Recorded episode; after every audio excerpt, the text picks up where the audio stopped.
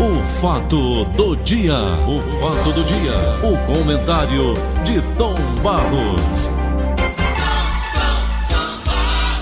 Bom dia, Paulinho. Tudo bem? Bom dia aos nossos queridos bom, e bom estimados ouvintes. Bom dia, estou recebendo aqui o livro do. Mais um, mais um livro do César Barreto Lima e Saulo Barreto Lima. Epa, que bom.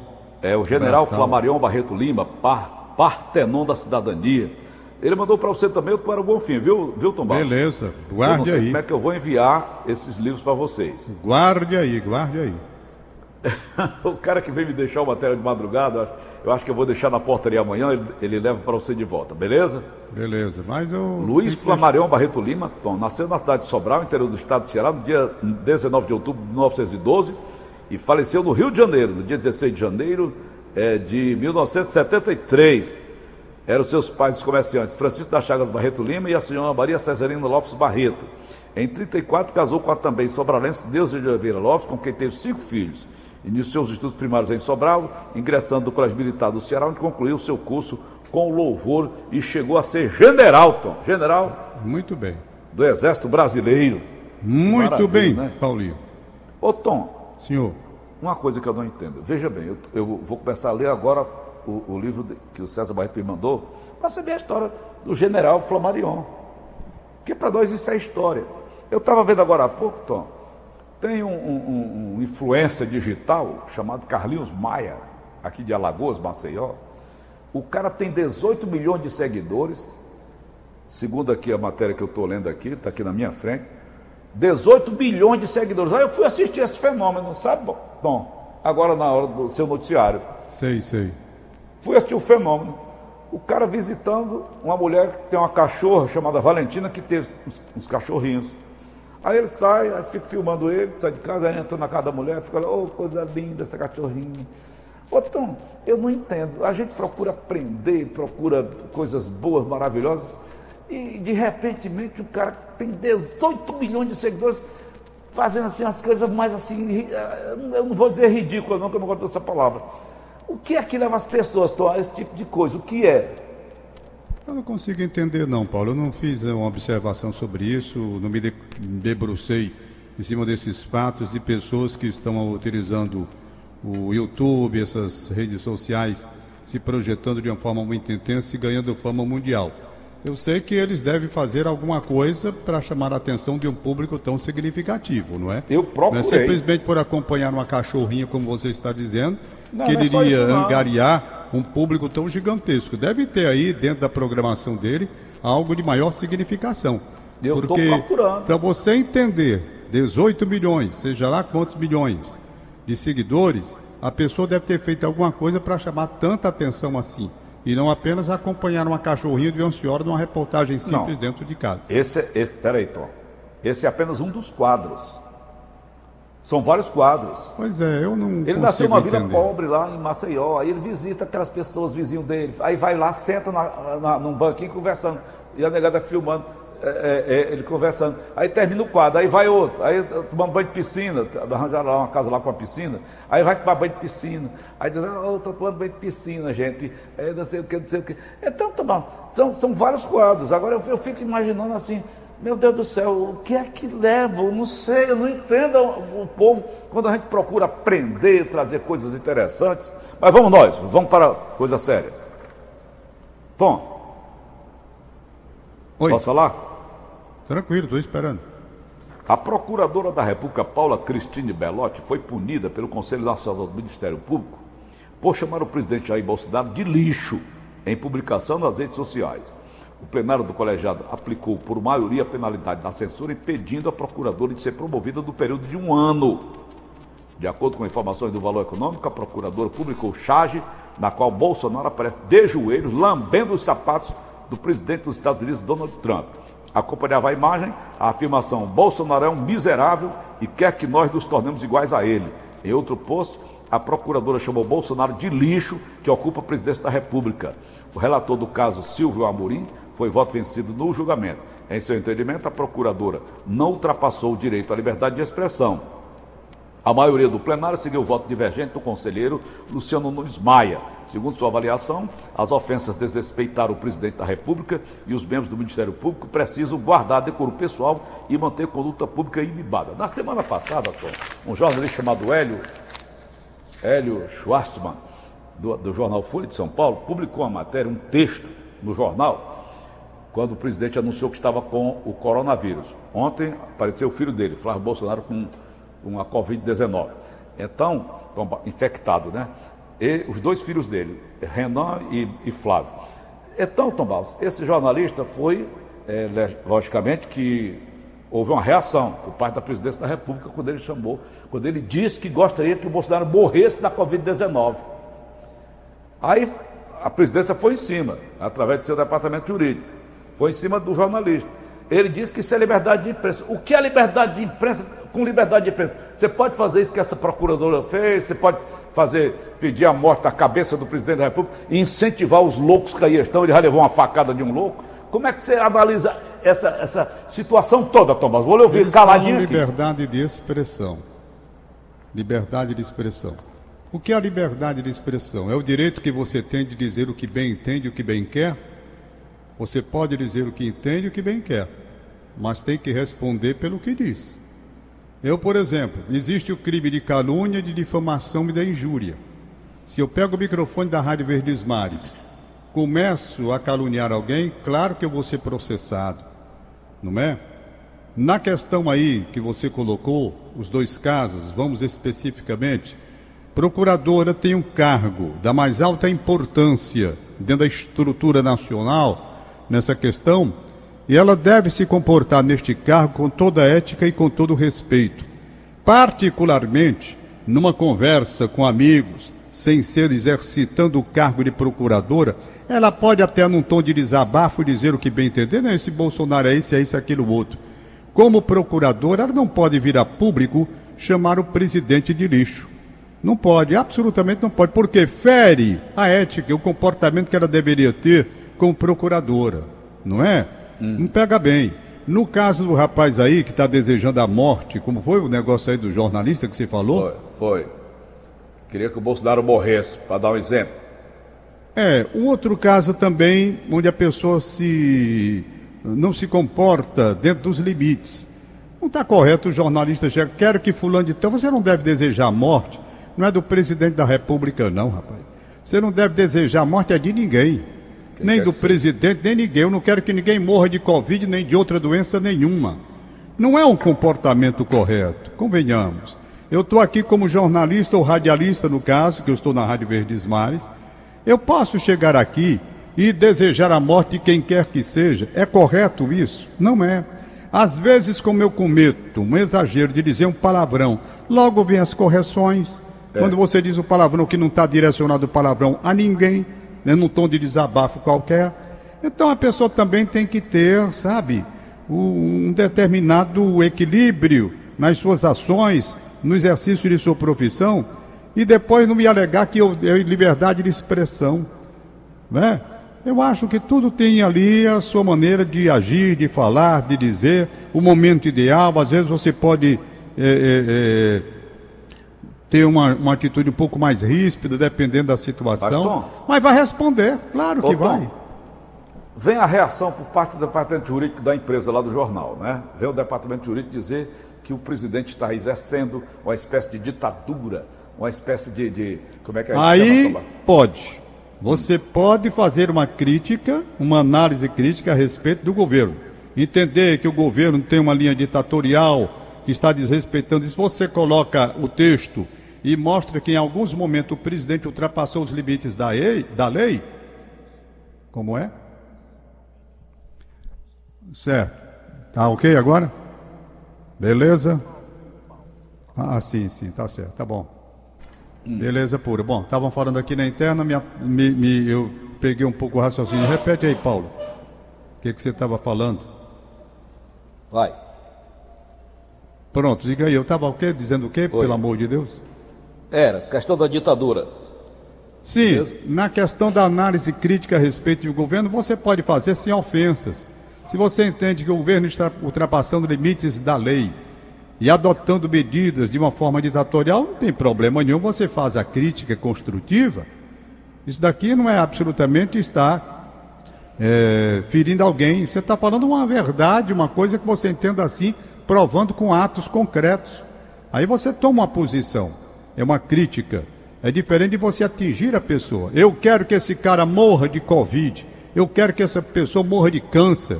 Para né? servir de exemplo? Hein? Para servir de exemplo? É. Isso não cabe em lugar nenhum. Se não me falha a memória, o Bolsonaro andou é que, também... Ô Tom, ô, Tom você que é advogado, por que, é que a defesa vai em cima do... Não, está havendo cerceamento de liberdade de é imprensa. Normal, é, é normal, a opinião a dele, tá não sei o quê. O cara isso. bota a opinião dessa num jornal, aparece um monte de loucos, não é? Normal isso acontecer. Isso sempre aconteceu, não é? Ainda há pouco Franca, a gente então, estava. Então. Hein? O Itamar Franco, então, ele respondia à altura também. Como assim que você está dizendo? Na época do Itamar Franco, rapaz, a negada pegava Ah, todos respondem. Quem é que vai. Rapaz, eu vou dizer, depende do temperamento. Depende do temperamento. Paulo Oliveira, eu vi uma cena recente, não vi, ouvi. Eu gostaria de ter visto, não vi. Não vi. Porque às vezes a gente vendo, a gente nota o semblante da pessoa, como é que está, a reação, como é que foi, não é? A gente hum. faz uma análise mais. Por exemplo, no caso do Papa, que a gente viu, aí eu vi aquela reação dele com relação àquela senhora que segurou no braço. A gente viu a expressão no rosto dele e tudo. É mais fácil de você analisar. Eu não vi. No caso hum. que o Bolsonaro foi interpelado, parece na entrada de uma igreja ali para um culto religioso, não sei. Não sei que era na questão da igreja e o repórter foi perguntar sobre dinheiro que tinham depositado na conta da mulher dele. Não foi, foi. um negócio mais ou menos assim? Que aconteceu? Eu não sei se você está lembrado. Eu vi. Você viu? Eu não cheguei a ver. Estão batendo apenas... aí todo dia, toda hora, eu estou acompanhando. Pois é. Então veja bem, vamos lá a reação de cada um de nós. Eu estou indo para uma missa aqui na Igreja dos Remédios, estou entrando na igreja, na porta da igreja ali, perfeito? Para ir à igreja lá. Uma pessoa faz uma pergunta inoportuna, pegando de surpresa, né? Se o cara está equilibrado, ele diz: meu amigo, eu respondo isso no momento apropriado, não é? Vamos dar entrevista, a gente esclarece o que for necessário. Pronto, questão resolvida. Ser apanhado de surpresa, muitas vezes a sua reação, dependendo do seu dia, ninguém sabe como é que está o seu dia o que você amanheceu de problemas particulares ou não, de problemas familiares ou não, você pode já estar de cabeça quente e aquilo para uma explosão, dependendo do seu temperamento, é um instante. É você demais. chega numa igreja, o cara chega com uma pergunta dessa que não Legal. tem nada a ver com o momento que você vai à missa ou um culto religioso qualquer, entendeu? A reação ela pode ser a mais incrível possível. Você é. já vem muitas vezes com problemas Chega lá, o cara vai fazer uma pergunta na porta de uma igreja. Você tem um momento, tem a entrevista coletiva, tem um momento apropriado para você perguntar. Presidente, e seus filhos, presidente, o dinheiro, e o dinheiro que não sei quem depositou. Isso é uma questão. Então, tudo é questão de momento, saber analisar aquele instante como está ocorrendo. É a reação de cada um de nós, de cada um, minha reação, a sua. Se às vezes eu tenho um problema, tenho um problema com a Receita Federal, que é a coisa que mais me apurrinha na vida. Eu estou perdendo 10 anos de vida, 10 anos de vida ou mais, por conta das apurrinhações que eu tenho com a Receita Federal. Então vamos supor, né?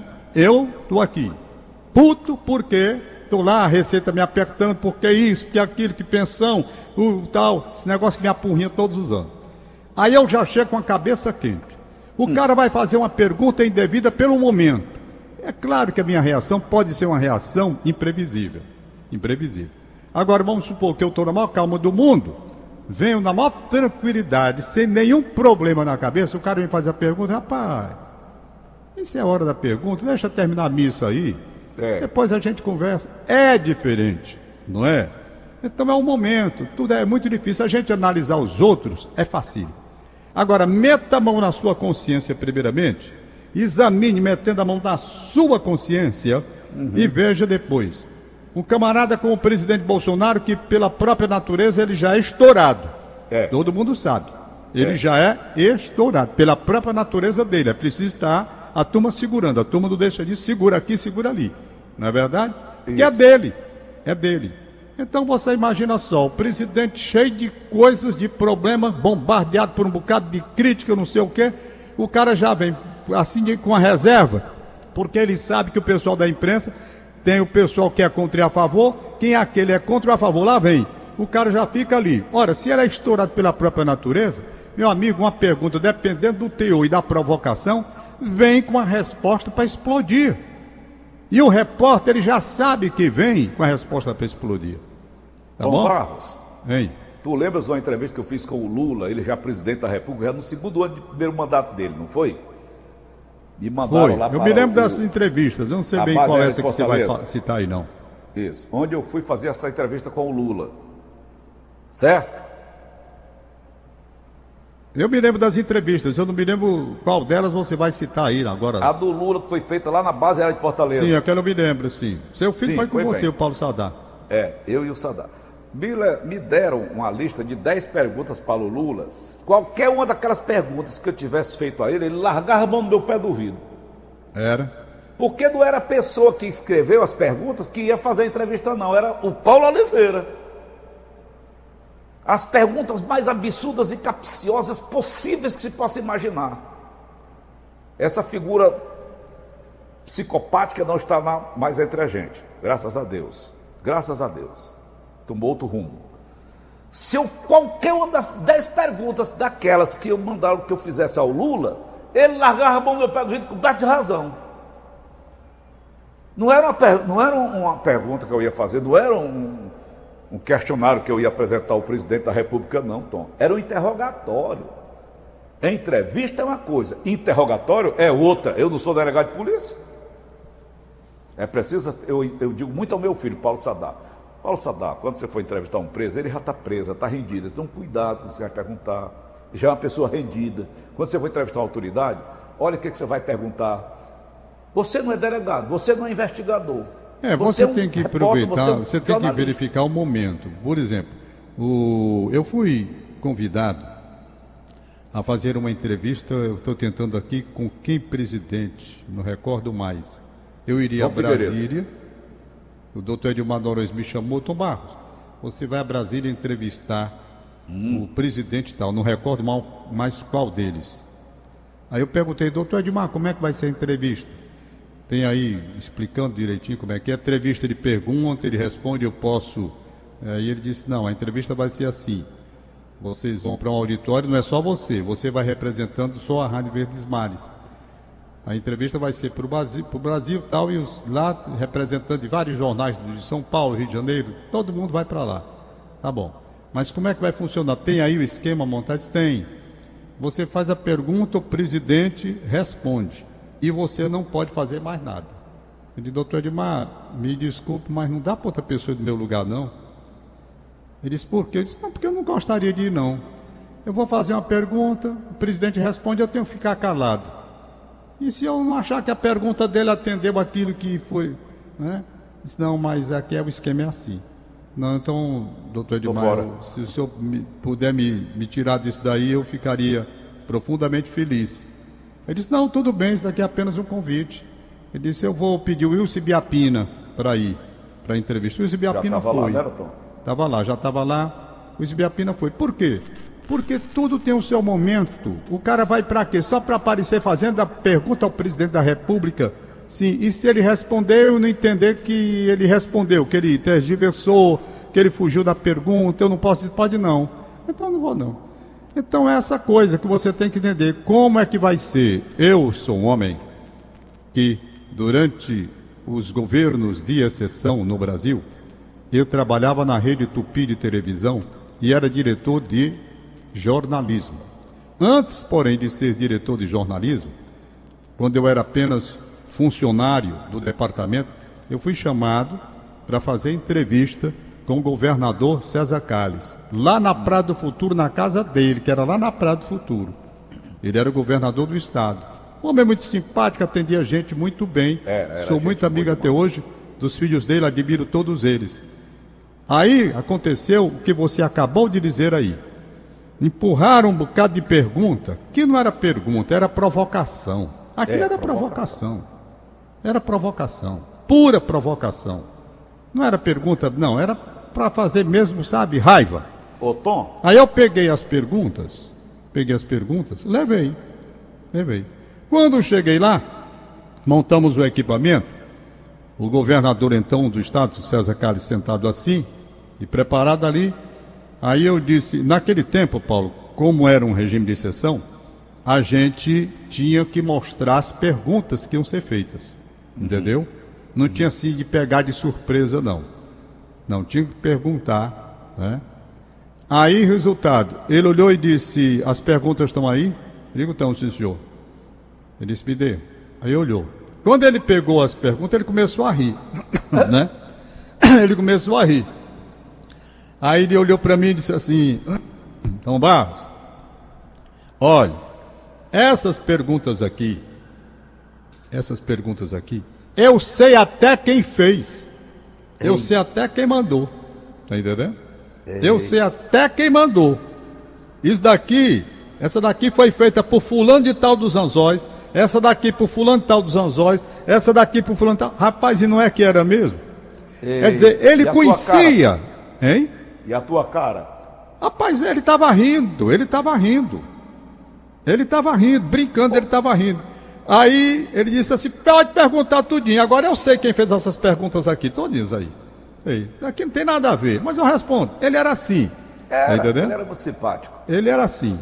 Era brincalhão, não é? Tudo, mas ele disse assim: eu sei, isso daqui é provocação, isso daqui é por isso, disse tudinho antes de, de, de começar a gravação. E ele sabia, pelo teor da pergunta, ele sabia a procedência. Ele sabia a procedência e era verdade. Eu não disse. Ele ria e eu ri também. Mas ele dizia, esse daqui é de fulano, esse daqui é de fulano e tal. Eu só estava rindo porque eh, era conhecimento que o cara tinha a respeito das perguntas, de onde partiam as perguntas e quais os jornalistas queriam fazer aquele tipo de pergunta. Ele sabia já antecipadamente o que era. Entendeu? É. Então era assim que a coisa funcionava. Eu tinha que apresentar. E eu começou a rir. Ele não era. Ele era assim, era simpático mesmo, né? Era simpático. E a, e a entrevista foi feita e pronto, eu fui embora. Ele respondeu umas hum, legal, outras também passou, tergiversou, passou por cima e pronto, acabou. Ô, Foi Tom. embora, entreguei lá, eu era empregado. Cheguei lá, entreguei a, a- a reportagem, pronto, e foi pro ar e acabou a história. Ô Tom, para finalizar, são 7h57, Tom. Você sabe que existe a entrevista real, você quer saber da sua. Quando a gente pega o governador, pega o prefeito, qualquer autoridade, a gente faz a entrevista dentro daquilo que ele foi para lá para dar aqueles esclarecimentos. Mas tem também, Tom, a entrevista de achaque. O cara ataca para depois ter retorno de uma forma, de, eh, retorno financeiro em cima daquele, daquele material é que ele falta faz. de Isso é caráter. reprovável, não acha não, Tom? Aí é falta de caráter, aí não, aí não é entrevista. O Achar que atacador. não está dizendo, né? Outra coisa completamente diferente. Isso é uma coisa de uma imprensa suja, rasteira, imunda, que vai tomar dinheiro das pessoas. É outra coisa completamente diferente. Isso não é jornalismo, não, isso é crime. É outra coisa completamente diferente. Isso é crime. Existe uma coisa de provocação política, onde não está havendo bachaque, não está havendo o objetivo de tomar dinheiro. Não está havendo isso. Então e é uma existe também o puxa-saquismo, né, Tom? E existe também. Mas existe o quê? Existe o tom de provocação pela ideologia política de quem pergunta, querendo provocar e deixar numa situação difícil o entrevistado. Isso acontece demais. E até normal que aconteça. Cabe ao entrevistado, com inteligência, dar a resposta dentro do que ele entende ser correto. Então é, mais ou menos que a, a coisa funciona mais ou menos assim, né?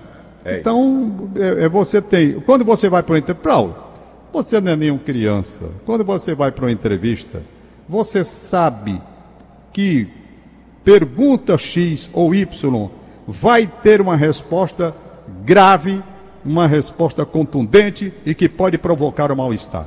Claro que você sabe, não é nenhum inocente. O repórter, quando ele vai fazer determinado. Por exemplo, esse repórter que foi para a porta lá do culto religioso da igreja, sei lá, ele sabia antecipadamente, antecipadamente, que dependendo do dia do presidente, ou do dia do governador, ou do dia da autoridade qualquer, aquele tipo de pergunta naquele momento poderia provocar uma reação, uma reação muito forte.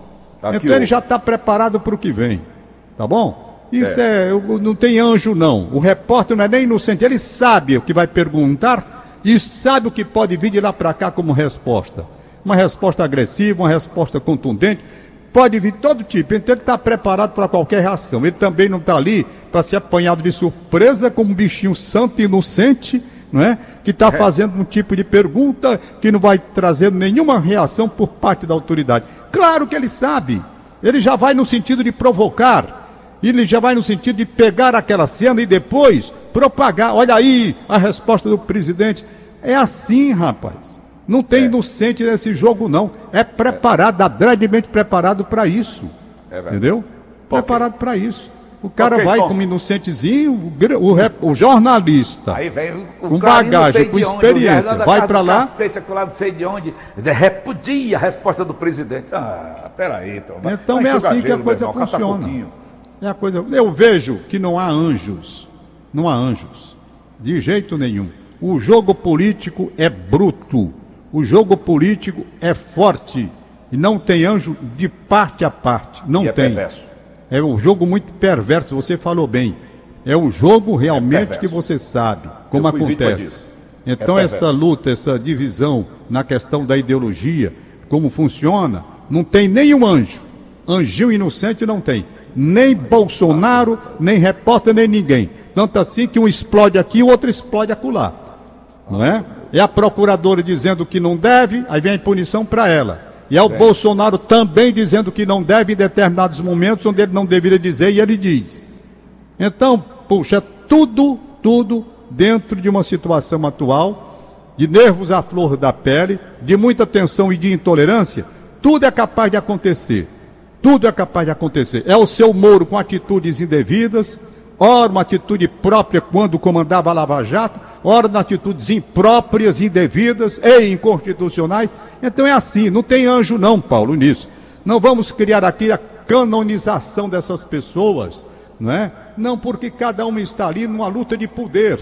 E na luta de poder, pelo poder e pelo poder, olha, essa luta, ah, doutor, é uma luta que você talvez tenha conhecido quando lançaram seu nome candidato a vice-governador. Ah, só para começar, como foi que funcionou. Só para começar, nos dois dias primeiros que você estava com seu nome, botar logo foi para lascar em cima de você. Então não tem anjo, não. Eu não vejo ninguém como anjo, nem repórter como anjo, nem presidente da república como anjo, nem eh, eh, procurador como anjo, cada um defendendo essa parte, essa confusão da procuradoria do Aras com, a, com o pessoal da Lava Jato, não tem anjo ali em lugar nenhum. Nenhum anjinho não sente acolá, não. Tenha nenhuma dúvida disso, não essa procuradora que chamou de lixo, outras coisas mais que aconteceram. Sérgio Moro, que era tido até algum tempo como o maior padrão de dignidade do Brasil. Aí você viu o que aconteceu quando ele saiu, as atitudes indevidas também. Então, é. Não é. vamos não. Ok, Tom. Vamos lá para os aniversariantes do dia. Terminamos aqui, vamos lá, os nossos aniversariantes O Cícero Eduardo, abração do Cícero Eduardo. Agora Parabéns. ingressou no curso de radialista, ele é advogado, mas tá tem uma bom. paixão pelo rádio ontem uhum. conversou comigo. Vá em busca do seu ideal, Cícero Eduardo. Vá lá, você gosta do rádio, quer trabalhar no rádio, vai, faz o curso e manda ver. E o pai dele, o Orlando Coelho, é um ouvinte nosso de longas datas, e diz o Cícero Eduardo que aprendeu a acompanhar a gente exatamente pelo pai. Isso acontece demais, né, Paulo? Muito. Os pais iam ouvindo a gente e os filhos muito vão, mesmo, muito. vão fazendo a coisa. De e a minha amiga Maria Giovana, rapaz, sete aninhos de idade, eu tô com saudade da Cristina, nunca mais vi. Maria Vai. Giovana, Márcia Elziano, um abraço para vocês. Bom, aniversário ontem do meu querido amigo Domingos. Irla, você não me lembrou, Irla Freire. Ô, oh, Irla Freire, grande jornalista Irla Freire, com quem trabalhamos aí durante tantos e tantos anos na Rádio Verdes Mares. Irla, um abraço para você. Parabéns para o seu marido Domingos, quero muito bem, gente muito boa. Um abraço da Letícia, do Daniel, da Noeli, da Evelyn, do marido dela, que eu preciso até botar o nome, que agora deu um branco aqui, eles estão morando em Portugal. Abração, Domingos. Saúde, paz, felicidade. Pergunta ali de Mariana se mandou aqui para o zap, para ver se eu acho. Se ela mandou a lista de hoje. Que às vezes acontece, eu pego e às vezes eu não consigo pegar. Mas deixa eu ver aqui se tem verdinha. Pronto, tem, já achei. Achei. Hoje está aqui a lista. A lista da Inês Cabral. Doutor Geraldo Madeira, da Aldeota, parabéns. Jorge Fernandes, operador de áudio. Oh, rapaz, nosso amigo Jorge Fernandes. Jorge Fernandes. Um abraço para ele. Parabéns é, para ele. Gente boa. Maria Gabriela Gomes Pereira, parabéns. Maria de Lourdes Abreu, na Vila Peri, parabéns. Malô de aniversário para Doraline Laio, na Caracanga, Itaitinga. Família Laio, que você também quer muito bem, né, Paulo? Gosto muito. Dona Aglaí Ribeiro, na Vila Peri. Seu marido João Gabriel desejando felicidades. Tchau, Paulo. Valeu, Tom. Até amanhã. Acabamos de apresentar. O fato do dia. O fato do dia. O comentário de Tom Barros.